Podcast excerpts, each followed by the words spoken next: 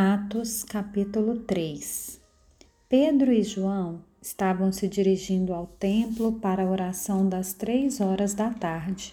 Estava sendo levado um homem coxo de nascença que diariamente era colocado à porta do templo chamada Formosa para pedir esmolas aos que entravam.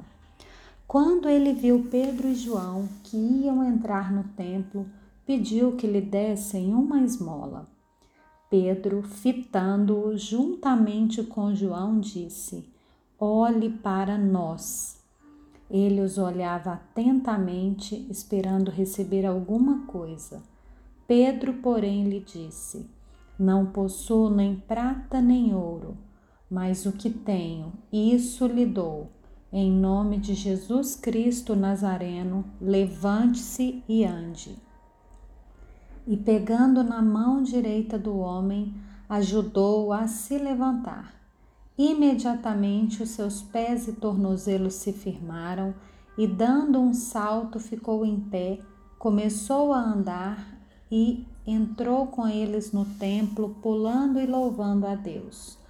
Todo o povo viu o homem andando e louvando a Deus e reconheceram que ele era o mesmo que pedia esmolas assentado à porta formosa do templo, e ficaram muito admirados e espantados com o que lhe tinha acontecido.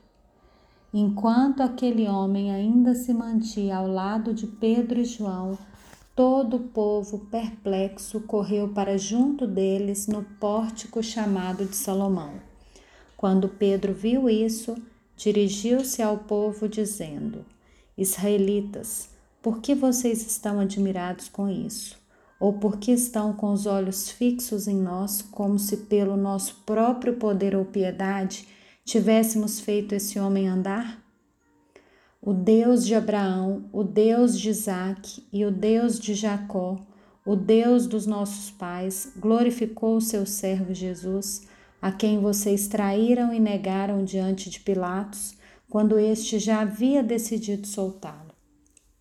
Vocês negaram o santo e o justo e pediram que fosse solto um assassino. Vocês mataram o autor da vida, a quem Deus ressuscitou dentre os mortos, do que nós somos testemunhas.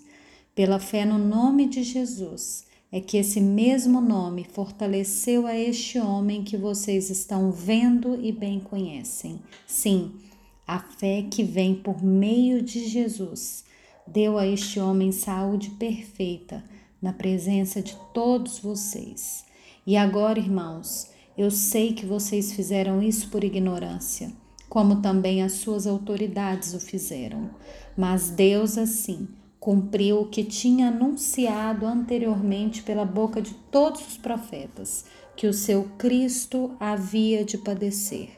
Portanto, arrependam-se e se convertam para que sejam cancelados os seus pecados, a fim de que da presença do Senhor venham tempos de refrigério e que ele envie o Cristo que já foi designado para vocês a saber, Jesus, ao qual é necessário que o céu receba até os tempos da restauração de todas as coisas, de que Deus falou por boca dos seus santos profetas desde a antiguidade porque Moisés disse: O Senhor Deus fará com que do meio dos irmãos de vocês se levante um profeta semelhante a mim.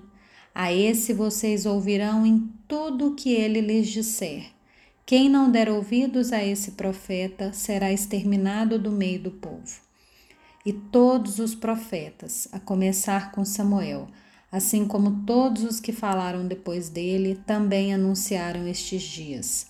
Vocês são os filhos dos profetas e da aliança que Deus estabeleceu com os pais de vocês, dizendo a Abraão: Na sua descendência serão abençoadas todas as nações da terra.